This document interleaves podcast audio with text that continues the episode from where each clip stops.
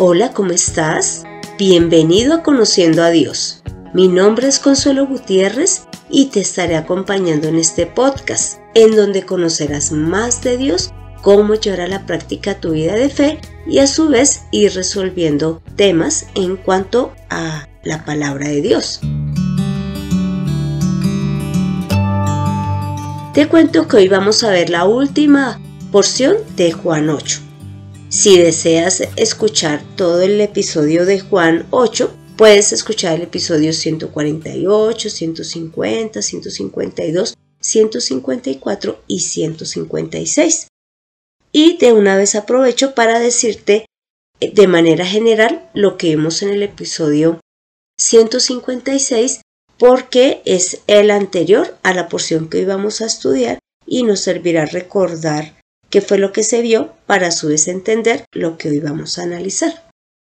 Entonces te cuento que en el episodio 156 Jesús eh, le dice a los judíos que ellos son de Satanás y que Satanás es su padre. Básicamente porque ellos lo que quieren es obedecerlo a él. ¿Y cómo lo obedecen? Porque no creen ni pueden escuchar la palabra de Jesús, porque quieren inclusive acabar con la vida de Jesús. No lo aman. Entonces eh, Jesús habla del carácter de, de Satanás diciendo que él es un homicida, que él es un mentiroso, y eso también se ve reflejado en sus hijos, es decir, en los que no creen en Dios. ¿Por qué? Porque no aman su propia vida y porque se mienten a sí mismos pensando que el no creer en, en Jesús, el no creer en Dios, igual no va a afectar su vida. Y ya a su vez Jesús dentro de la misma porción muestra que Él sí viene de Dios, que es hijo de Dios y que inclusive fue Dios quien lo envió y que Jesús es sin pecado y que de igual manera si nosotros tenemos a Dios como Padre, vamos a amar a Jesús, vamos a escuchar su mensaje y pues Él nos hará libres de Satanás. Entonces, partiendo de este pequeño resumen, voy a empezar a leer eh, la porción que nos corresponde, que es Juan 8, del versículo 48 al 59, y dice así. Respondieron los judíos y le dijeron, ¿no decimos bien nosotros que tú eres samaritano y que tienes demonio? Respondió Jesús, si yo me glorifico a mí mismo, mi gloria no es nada. El que me glorifica es mi Padre, de quien ustedes dicen es nuestro Dios. Y ustedes no lo conocen, pero yo sí lo conozco. Sigo que no lo conozco, seré mentiroso como ustedes, pero lo conozco y guardo su palabra. Abraham, el padre de ustedes, se regocijó de ver mi día. Él lo vio y se gozó. Entonces le dijeron los judíos, ¿aún no tienes ni cincuenta años y has visto a Abraham? Les dijo Jesús, de cierto, de cierto les digo que antes que Abraham existiera, yo soy. Entonces tomaron piedras para arrojárselas, pero Jesús se ocultó y salió del templo. Como pudiste escuchar, acá Jesús sigue teniendo una discusión con ellos y ellos le dicen que es, que es endemoniado, que es samaritano, porque como vimos al inicio, él venía de decirles que el padre de ellos no era ni Abraham ni Dios, sino que era el mismo Satanás. Y a su vez podemos analizar en la porción que leí que Jesús habla de que Él no está buscando su propia gloria, sino que busca es la de Dios y que además Él está deshonrando al Padre, mientras que ellos lo deshonran. Entonces, el primer punto que vamos a ver es cómo Jesús habla de que hay que darle la gloria al Dios mismo y que a su vez Él recibe gloria. ¿Por qué? Porque ya em, en la porción, en el versículo 54, Jesús también le dice a los judíos que le están discutiendo por todas las cosas que Él ha venido diciendo, que Él no se glorifica a sí mismo, sino que Él glorifica es al Padre y que a su vez Dios lo glorifica a Él. Entonces vamos a ver cómo Dios glorifica a Jesús. Y lo podemos ver cuando Él le dice a, estos judíos que Él conoce de Dios. Y que si Él dijera que no lo conoce es mentiroso, pero que Jesús guarda la palabra de Dios y lo conoce. Entonces, en este episodio eh, podemos observar que a su vez dentro de todo el capítulo de Juan 8, en cuatro partes Jesús menciona de qué habla él. Y siempre son las palabras de Dios. En el versículo 26 del mismo Juan 8, Jesús menciona que Él ha sido enviado por Dios y que Dios es verdadero. Ahí le está dando la gloria al decirle que Él es verdadero. Y a su vez dice que lo que Jesús oyó de Dios, habla al mundo. ¿Cómo hace Jesús para oír a Dios? Bueno, ahora en ese instante en que está en la tierra es a través de la oración. Pero tengamos presente que es que Jesús es el mismo Dios, es la palabra de Dios hecha carne. Entonces, ¿cómo no ha de conocer todo lo que Dios habla, dice y desea? También en el versículo 28 dice Jesús que Él habla lo que el Padre le enseñó. Ya en el versículo 38 menciona que también habla es lo que vio cerca al Padre.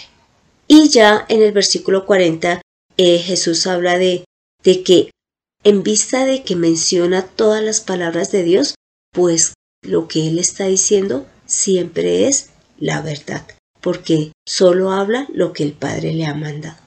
De esta manera, Jesús honra a Dios, dándolo a conocer tanto allí a las personas que están en ese instante con Él, como a nosotros cuando leemos la palabra. La segunda forma en que Jesús eh, da gloria y honra a Dios es obedeciéndole. Mira lo que dice en Filipenses 2 del versículo 8 al 11. Allí menciona que Jesús, estando ya en la condición de hombre, es decir, habiéndose rebajado de ser Dios, dice que se humilló a sí mismo, haciéndose obediente hasta la muerte y muerte de cruz. Así que de esta forma es que Jesús honra a Dios y nos está dando el ejemplo de cómo es que nosotros podemos glorificar a Dios. Y además, mira que también Jesús mencionó que el Padre le da la gloria a Él. Entonces, esta porción muestra que Jesús es importante para Dios. Así los judíos no lo consideren así, pero sí para Dios. ¿Y cómo podemos ver que Jesús es importante para Dios? Lo podemos analizar en otras porciones bíblicas como es Hebreos 1.8, en donde Jesús em, es tratado por Dios como el mismo Dios. Mira lo que dice. Mas del Hijo dice, Tu trono, oh Dios, por el siglo del siglo, cetro de equidad es el cetro de tu reino. Y esto lo está diciendo Dios de Jesús, que Jesús es Dios y que está en el trono. También en segunda de Pedro se menciona cómo es que Dios le da la gloria a Jesús y es cuando le dice que Jesús es su hijo, pero además de ser su hijo, es el hijo amado. ¿Por qué? Porque Jesús obedecía siempre sus mandatos. Y en el mismo Efesios 1 del 19 al 23 podemos ver que Dios le da gloria a Jesús cuando lo resucita de entre los muertos. Además, le permite sentarse allí en el cielo, en los lugares celestiales y le da todo o lo coloca sobre todo principado, autoridad, poder y señorío, con el fin de que todos, tanto en la tierra como en el cielo, doblen sus rodillas ante Él y confiesen que Jesús es el Señor. Y todo esto para la gloria del Padre. ¿Ves cómo ellos dos, porque son el mismo Dios, reciben gloria? Y eso es lo que estaba mostrando Jesús en esta porción. ¿Por qué? Porque los judíos no querían creer en él, porque no hacían caso a sus palabras y le estaban antes diciendo que era endemoniado, que era samaritano. Y él está mostrando que tanto el Padre como él merecen la gloria. También dentro de la porción bíblica de Juan 8 podemos ver que en el versículo 51 eh, y 52 hay una promesa grande para nosotros y es cuando Jesús dice, si alguno guarda mi palabra, nunca verá la muerte para siempre. Solo que en el 52 los judíos, como siempre, muestran que no entienden y empiezan a decir que Abraham murió, que los profetas murieron, entonces que cómo es que Jesús menciona que si guardan sus palabras no van a haber muerte? Pues la verdad es que así es. Cuando nosotros obedecemos, guardar significa obedecer. Sus palabras vamos a ser limpios de pecado, vamos a estar haciendo la voluntad del Padre, porque sencillamente obedeceremos todo lo que Jesús dice del Padre y de esa manera vamos a poder tener vida eterna y permanecer con el mismo Padre, evitando de esta manera la condenación. Lo tercero que podemos ver de la porción bíblica es que Jesús está mostrando que es más importante que Abraham. Ya en el versículo 53 eh, dice, pues ellos le preguntan que si es que él es mayor que Abraham, quien murió, y que los profetas. Y Jesús ya en el versículo 56 les dice lo siguiente a los judíos. Abraham, el padre de ustedes, se regocijó de ver mi día. Él lo vio y se gozó. Ahora mira la reacción de, de quienes están escuchando a Jesús. ¿Aún no tienes ni 50 años y has visto a Abraham? Y Jesús les contesta, de cierto, de cierto les digo, que antes que Abraham existiera, yo soy. Y tú te estarás preguntando, e inclusive yo también analicé, ¿cómo es posible que Abraham viese a Jesús? Y para entender mejor cómo es que Abraham pudo ver a Jesús, te invito a que le veamos Hebreos 11:13, en donde dice, por la fe, todos ellos murieron sin haber recibido lo que se les había prometido, y solo llegaron a, a ver esto a lo lejos, pero lo creyeron y lo saludaron, pues reconocieron que eran extranjeros y peregrinos en la tierra. Como te puedes dar cuenta, aquí menciona que es fe, y es que sin haber recibido las cosas, e, en ese instante o de manera física, se tiene la certeza de que son reales. Un ejemplo, nosotros creemos en el cielo, creemos en el infierno, pero no los hemos visto. Creemos que hemos sido santificados por Jesús, pero no vemos eh, algún cambio en nuestro cuerpo. De igual manera, Abraham, Sara, ellos creyeron en las promesas de Dios y por eso es que Dios dice que las vieron desde lejos, creyeron en ellas y las saludaron. Así que esto es a lo que se refiere Jesús cuando les dice a estos judíos que Abraham vio a Jesús y se gozó. Pero a su vez, ya cuando Jesús les dice que Él es desde antes de Abraham, es porque está diciendo que Él es más importante que Abraham. Aparte de que realmente Jesús, porque es el mismo Dios, ha existido desde siempre y se hizo o se presentó de manera física solo cuando Dios lo puso a través del Espíritu Santo en María. Así que lo cuarto que podemos ver de esta porción bíblica es que Jesús les está enseñando a los judíos que no confíen en la fe, digamos, de Abraham, sino en su propia fe, que no confíen en las obras de Abraham, así digan que Abraham es su padre y realmente sean descendientes de él, sino que entiendan que deben de tener su propia fe en Jesús y en las mismas palabras de Dios. Así que, ya para concluir, podemos observar cómo esta porción bíblica y a través de todo Juan 8, lo que Jesús está buscando es que le demos la gloria y la honra a las palabras de Dios que son dadas a través de Jesús. ¿Y cómo le damos la gloria? Así como lo hizo Jesús, obedeciéndolas, creyéndolas. Eso es lo que Jesús pide. Inclusive mira lo que dice en 1 Corintios 6:20, porque ustedes han sido comprados, el precio de ustedes ya ha sido pagado. Por lo tanto, den gloria a Dios en su cuerpo y en su espíritu, los cuales son de Dios.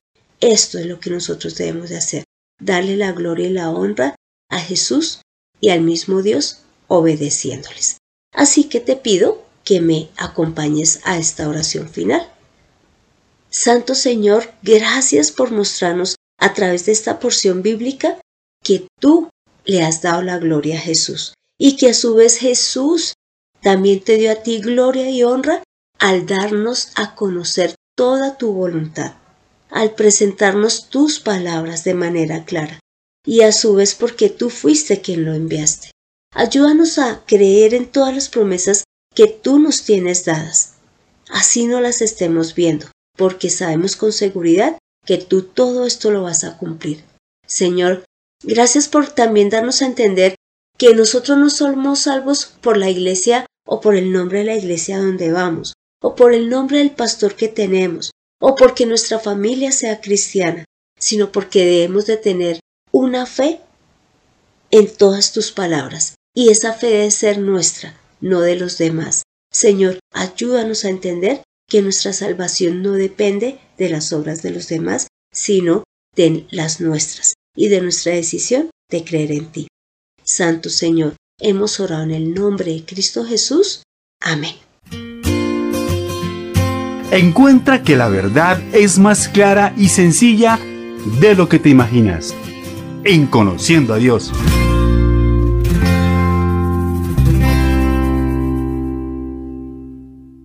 Te cuento que este fue el episodio 158, en donde vimos cómo Jesús muestra la obligación, aunque yo diría es que por puro amor le demos la gloria a Dios, porque de Él dependemos, tanto física como espiritualmente, y que a su vez honremos a su Hijo, que ha sido enviado por el mismo Padre para darnos a conocer al Dios vivo.